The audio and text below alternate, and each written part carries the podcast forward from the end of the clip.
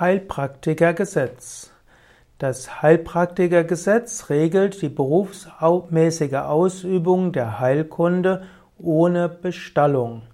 Mit dem Heilpraktikergesetz konnten die Heilpraktiker oder können die Heilpraktiker Heilkunde ausüben ohne ein ärztliches Studium, also ohne ein medizinisches Studium an einer Universität und ohne die Bestallung. Das Heilpraktikergesetz regelt, wann jemand die Heilkunde ausüben kann und welche Heilkunde er ausüben kann.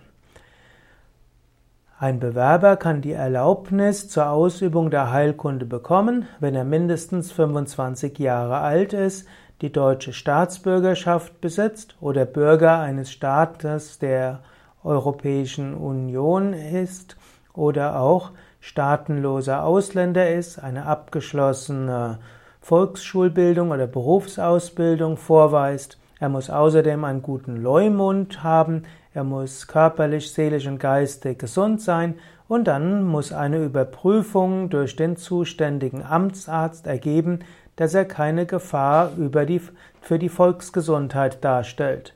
Also ein Amtsarzt muss äh, überprüfen, ob er ausreichende Kenntnisse hat zur Untersuchung und Behandlung kranker Menschen.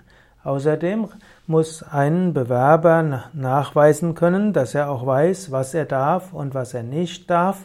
Es gibt nämlich die Behandlung nach dem Infektionsschutzgesetz, die ist äh, den Heilpraktiker nicht gestattet und auch Heilbehandlungen nach der Reichsversicherungsordnung ist auch dem Heilpraktiker nicht gestattet.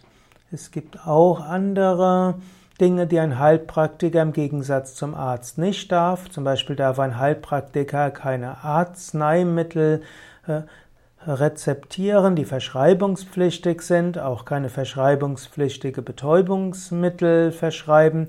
Ein Heilpraktiker darf keine Impfungen vornehmen und er darf auch keine Geburtshilfe oder Zahnbehandlungen durchführen, auch keine Leichenschau oder Untersuchung von Leichen. So gibt es also einiges, was der Heilpraktiker nicht darf, dennoch darf er auch eine ganze Menge tun. Heilpraktikergesetz schränkt zum einen die Tätigkeit von Heilpraktikern ein, andererseits ist das Heilpraktikergesetz sehr offen, denn es regelt nachher nicht, welche Methoden ein Heilpraktiker tatsächlich ausüben darf. Ein Heilpraktiker kann mit Ayurveda-Medizin arbeiten, mit traditionell chinesischer Medizin, er darf mit Pflanzenheilkunde arbeiten, mit Homöopathie, mit Methoden der Balneologie bzw. der Wasserheilkunde.